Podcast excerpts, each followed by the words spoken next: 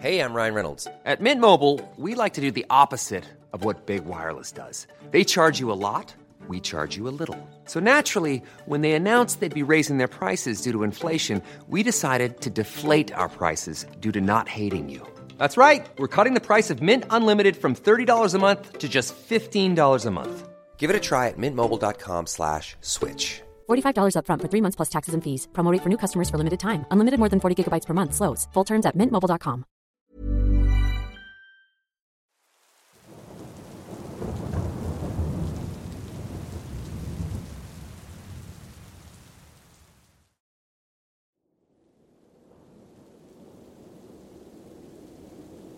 Buenas noches.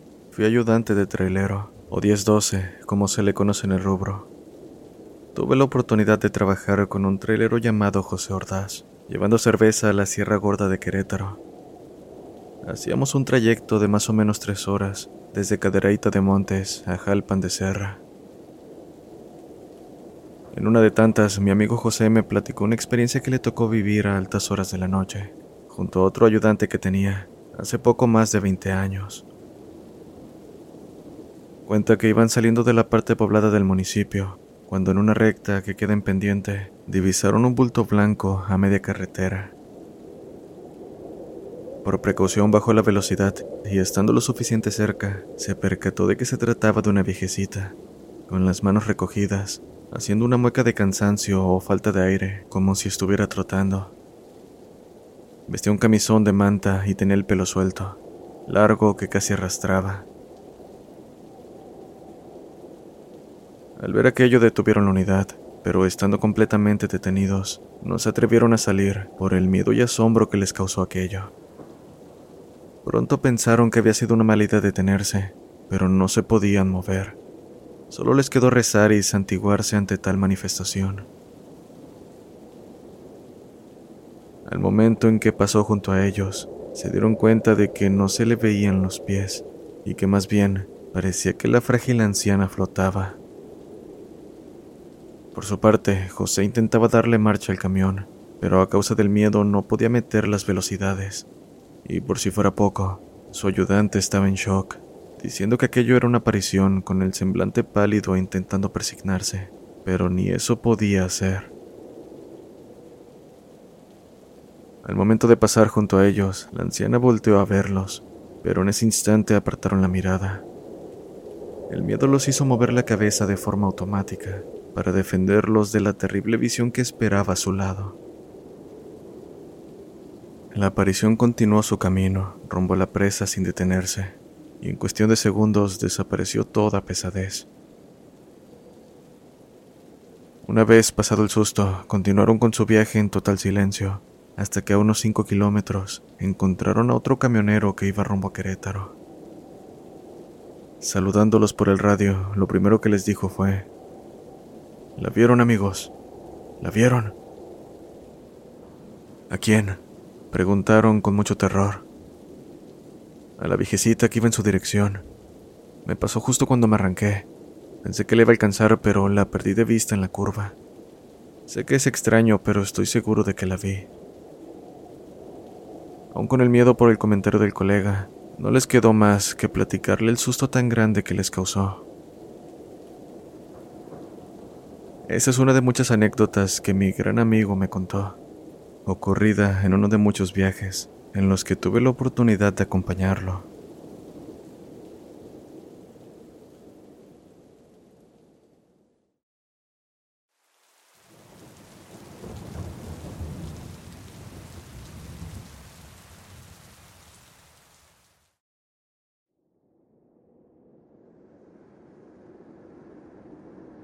Lo que les voy a contar ocurrió en el famoso Camino de la Muerta, en un lugar cercano a la frontera entre Coahuila y Nuevo León, específicamente en un tramo de sierra. Hace más o menos unos 30 años, cuando apenas empezaba a manejar camiones de carga. En aquel momento trabajaba para una empresa de Guanajuato. Recién empezaba a manejar el full, lo que ahora es la doble caja, llevando cuero a diferentes puntos del país para su venta y exportación. En mi recorrido debía pasar una fitosanitaria donde se encontraba una subida con cinco curvas, para posteriormente seguir un camino largo y plano para llegar a lo que es la sierra. Así que, en ese tramo antes de la subida, me percaté de que un autobús de pasajeros me prendía las luces para que le diera el paso, pero como llevaba doble caja, no podía moverme tan rápido, además de las curvas que pronto me esperaban. Eran como las ocho de la noche, ya estaba oscuro y a pesar de no ser tan tarde, el camino se sentía solitario. Decidí entonces darle el pase al autobús una vez llegamos al tramo plano, y haciendo el cambio de luces le permití el paso. A su vez, él me agradeció con sus luces y continué mi camino. Unos cuantos minutos después, pude ver a lo lejos las intermitentes del autobús encenderse a la vez que la unidad comenzaba a zigzaguear. Pensé que el conductor había llegado finalmente a las curvas, pero la manera en que se movía era desconcertante. Me preocupé al pensar que algún animal se les había atravesado, y de ir la unidad llena, aquello seguro terminaría en un grave problema. Así que pedí a Dios que los cuidara mientras avanzaba, pues no había mucho que pudiera hacer por ellos. Una vez me aproximé a la zona donde el autobús se había descontrolado, bajé la velocidad, preparado para lo que sea que había hecho que el conductor maniobrara de esa manera. Tenía dos cajas. No podía ir tan rápido, pero tampoco podría frenar bruscamente si la situación se ponía fea. Pero lo que vi no fue nada de lo que pude haber imaginado, pues a orillas del camino, unos cuantos metros adelante, vi a una persona caminando. Llevaba un abrigo negro y aunque caminaba rápido, sobresalía su figura femenina muy bonita. Imaginé que se trataba de alguien que había sufrido un accidente, y pensé en detenerme para preguntarle si ocupaba ayuda. En el instante en que ese pensamiento cruzó mi mente, un escalofrío me hizo reconsiderarlo, desechando la idea para continuar manejando. Mientras la pasaba de lado, vi cómo esta mujer volteó en mi dirección, dándome una sonrisa de oreja a oreja. Algo sumamente extraño si hablamos de alguien que estaba pidiendo ayuda. Cabe aclarar que iba lento, pero no tanto como para no adelantar fácilmente a la mujer. Lo digo porque, después de haberla pasado, di un vistazo por el retrovisor apoyándome con un faro que le llamaban faro de avión y las luces amarillas de los costados. Gracias a ello, vi cómo la mujer pasó de estar en la segunda caja a la primera en cuestión de un parpadeo. Aquello no era para nada normal. Por más rápido que caminara, no podría haber llegado en cuestión de segundos a la primera caja. Agradezco no bajarme en ningún momento, así que solo continué, sin detenerme hasta llegar a una zona de descanso donde había una capilla. Ahí me encontré con las personas del autobús que había dejado pasar kilómetros atrás, llorando y rezando en la capilla. Al percatarse de mi presencia, me hicieron señas para que me acercara, preguntándome si también lo había visto. ¿Se refieren a la joven que caminaba al lado del camino? Pregunté. No, señor. Eso no era una mujer. Era un esqueleto lo que vimos ahí. Estaba caminando a un lado de nosotros. Honestamente pensé que me estaban vacilando, pero la cara que tenían al contarme aquello era de seriedad, aunado al hecho de que había personas llorando y rezando desesperadamente frente a la imagen de la Virgencita. Si quieres te acompañamos, dijo el chofer. Me negué, diciéndole que debido a la carga debía manejar lento, pero insistió, diciendo que era mejor que fuera acompañado. Después de todo, no faltaba mucho para que llegaran a su destino. Su insistencia fue tal que terminé aceptando, y debo decir que en todo momento me sentí nervioso, pensando en si lo que había visto se trataba de lo mismo que había puesto tan mal a los pasajeros. Más adelante llegamos a un pueblito que se llama Arteaga, Estando ahí me orillé en una zona para dormir, pero la verdad es que no pude hacerlo, pues apenas me acosté, las cajas comenzaron a moverse violentamente, no como si una ráfaga de viento las estuviera sacudiendo, sino más bien como si algo muy pesado se hubiera subido.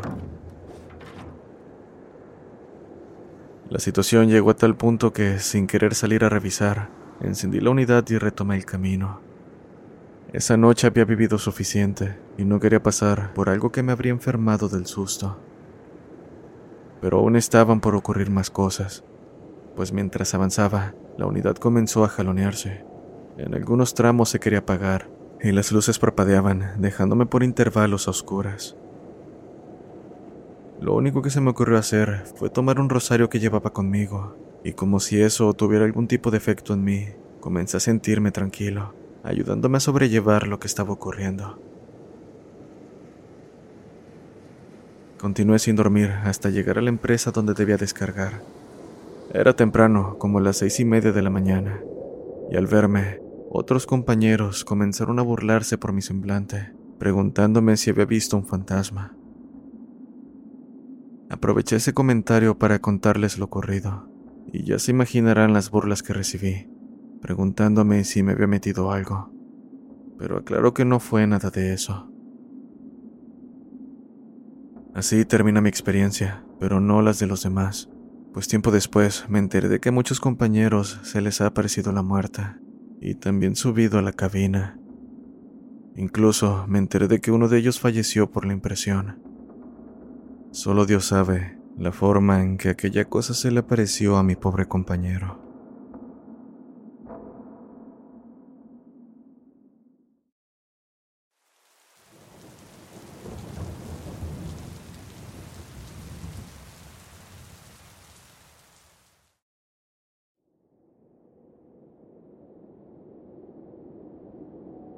Ocurrió durante un viaje, entregando maquinaria para la empresa que trabajaba. Como dato, antes de comenzar, había tenido problemas con la unidad días atrás, por lo que le pedí a la empresa que la revisaran, diciéndome que todo estaba bien. Así que, debido a problemas con un retraso por lo anteriormente mencionado y las instalaciones, decidí conducir tarde a mi destino.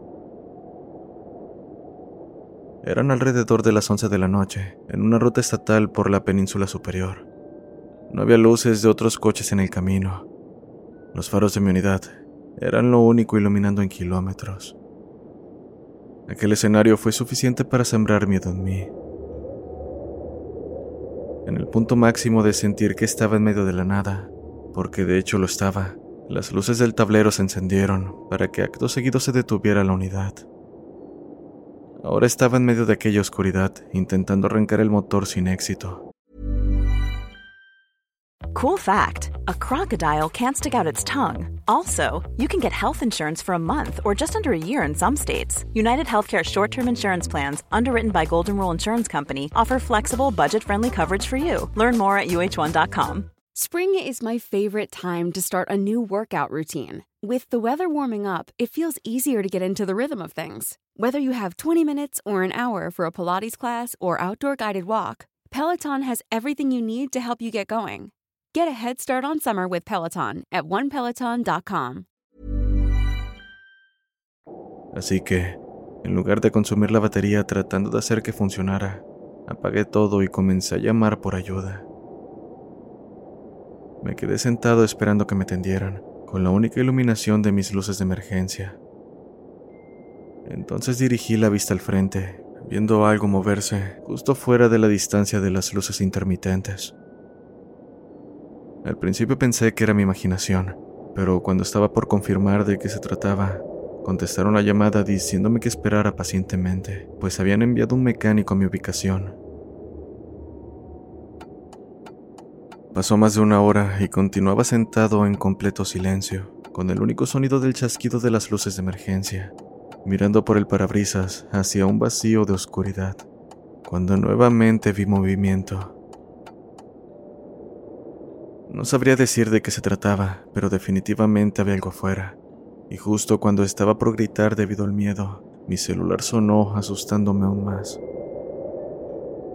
Era un mecánico que quería que saliera, abriera el capó y revisara algunas cosas. No, no voy a salir, respondí al instante. Noté que mi respuesta le molestó, pero poco me importaba. Así que finalmente Después de ver el movimiento, justo fuera del alcance de las luces, una vez más, encendí los faros con las luces altas. Estaban lejos, pero aquellas figuras parecían tres lobos comiendo lo que quedaba de algún animal. Toqué la bocina y sus ojos brillantes se posaron en mi dirección un momento, con una expresión de enojo. Estoy a salvo, pensé. Y es que lo más probable era que los lobos no me molestaran, pero era aterrador saber que estaban ahí. Así que apagué las luces. Las encendía de vez en cuando para ver si aún estaban.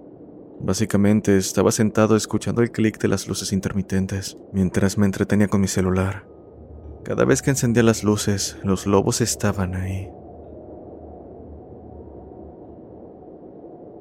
La situación se había tornado monótona hasta que de repente escuché lo que solo puedo comparar con el grito de terror de una mujer, el cual parecía venir justo detrás del camión. En ese instante, algo se estrelló contra el costado, lo suficiente fuerte como para sacudirlo. No tenía miedo de que la unidad se volcara, pero lo que sea que lo golpeó, lo golpeó con suficiente fuerza como para sacudir la suspensión, moviéndome incluso en la cabina.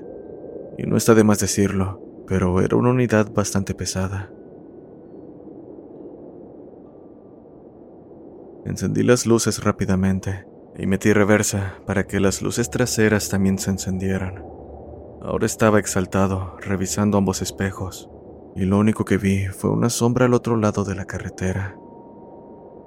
No podía distinguir de qué se trataba, pero en mi cabeza lo único que podía imaginar eran los seres humanoides de los que se hablaba mucho por aquí. Algo más que noté y sin duda me puso mal fue que los lobos habían ido. De todos los documentales sobre la naturaleza que he visto, aprendí que la única vez en que los depredadores dejan su comida es cuando hay depredadores más grandes o peligrosos cerca. Lo que sea que cruzó el camino no estaba muy lejos. Podía oírlo retorciéndose en la maleza, rompiendo palos y lo que parecían ser troncos. No había contaminación acústica al ser una zona en medio de la nada. Además, Tenía la ventana un poco abajo, por lo que podía escuchar bastante bien. Ahora estaba asustado, sosteniendo el volante con todas mis fuerzas, sin moverme y con todas las luces encendidas. Miraba atentamente por las ventanas y espejos para asegurarme de que no había nada alrededor. No podía ver afuera de la carretera y las linternas que tenía estaban en la parte trasera de la unidad, en mi bolsa de herramientas lo que significaba que tenía que salir para llegar a ellas.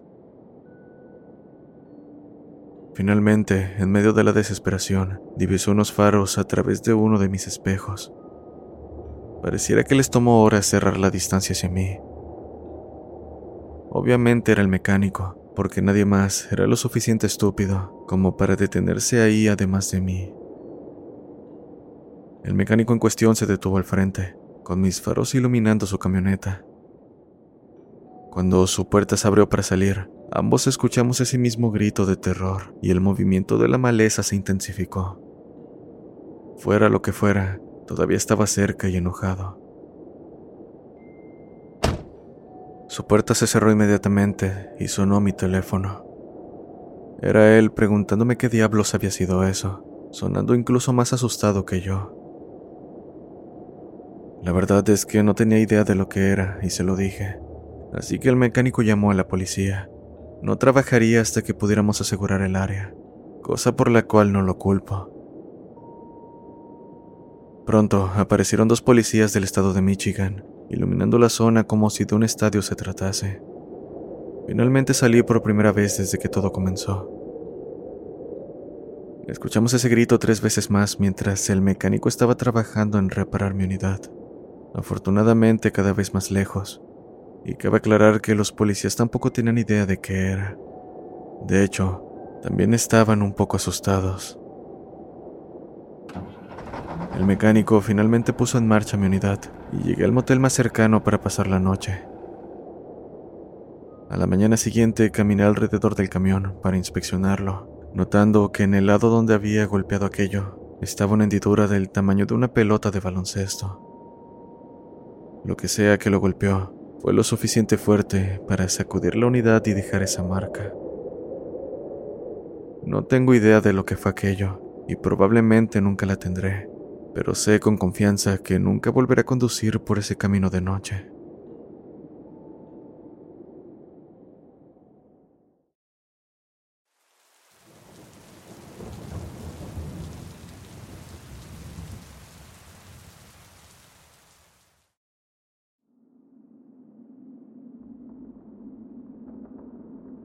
Buenas noches, esto me ocurrió hace aproximadamente ocho años. Trabajaba en una constructora de cimentación profunda. En cierta ocasión me tocó llevar uno de los llamados Tortón con una máquina adaptada con dirección a un poblado cerca de Veracruz. Para este viaje me dieron una unidad piloto con una torreta, ya que el camión iba a circular muy despacio. Así que salimos un domingo desde Naucalpan alrededor de las 4 de la tarde, siendo cuatro personas. Mi ayudante, el conductor del carro piloto, su acompañante y yo. Cruzamos sin problemas la ciudad y bajamos las cumbres de Maltrata. Luego llegamos a Orizaba y Córdoba. Hasta este punto todo iba bien. Platicábamos y bromeábamos de vez en cuando, para evitar que el sueño nos ganara. Pues reitero, debido al peso íbamos algo lento. Fue cuando nos dirigimos al tramo de la autopista que va hacia Coatzacoalcos, conocido como el tramo de la Tinaja, que algo extraño ocurrió. Eran como las 2 de la mañana, y al ser un tramo plano iba a 80 kilómetros por hora.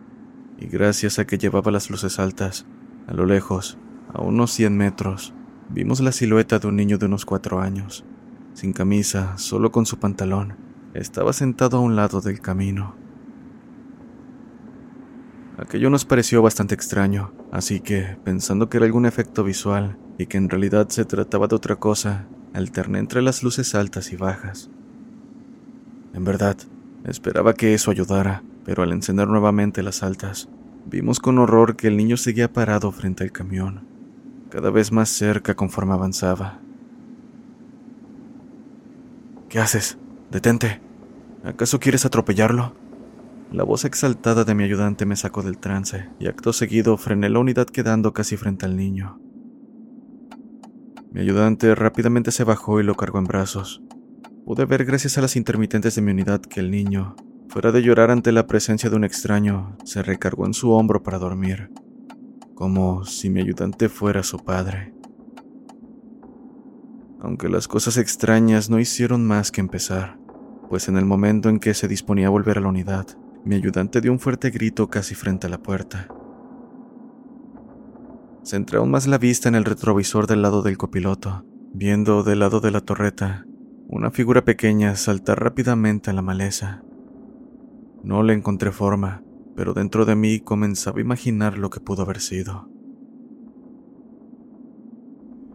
Me bajé para preguntarle a mi ayudante qué había ocurrido, encontrándolo bastante pálido fumándose un cigarrillo.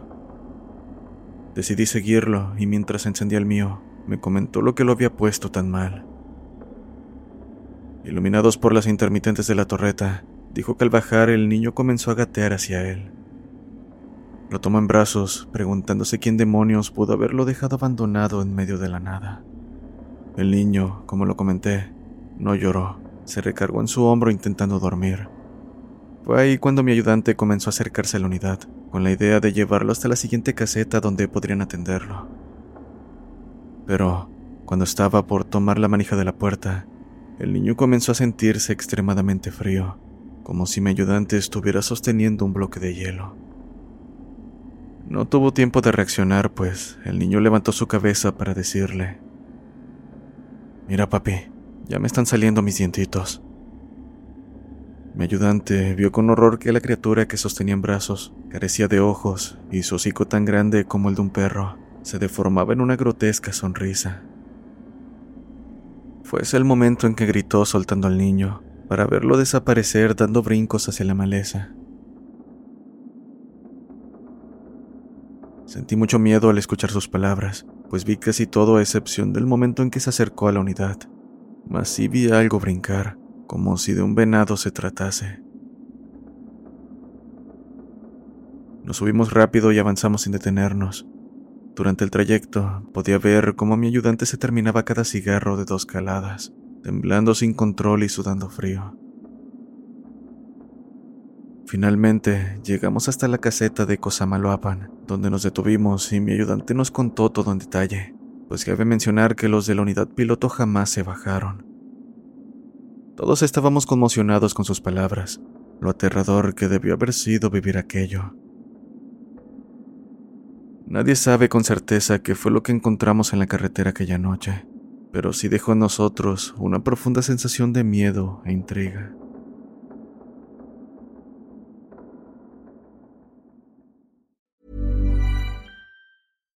If you're looking for plump lips that last, you need to know about Juvederm lip fillers. With Juvederm Volbella XC and Juvederm Ultra XC, your lip look, whether it's subtle or bold, can last up to one full year with optimal treatment and no additional maintenance. Find a licensed specialist and see if it's right for you at juvederm.com today. That's J U V E D E R M.com. Add fullness to lips in adults over 21 with Juvederm Volbella XC or Juvederm Ultra XC. Do not use if you have severe allergies or a history of severe allergic reactions, or if you're allergic to lidocaine or the proteins used in Juvederm. Tell your doctor if you have a history of scarring or taking medicines that decrease the body's immune response or that can prolong bleeding. Common side effects include injection site redness, swelling, pain, tenderness, firmness, lumps, bumps, bruising, discoloration, or itching. As with all fillers, there's a rare risk of unintentional injection into a blood vessel, which can cause vision abnormalities, blindness, stroke, temporary scabs, or scarring. For full important safety information, visit juvederm.com.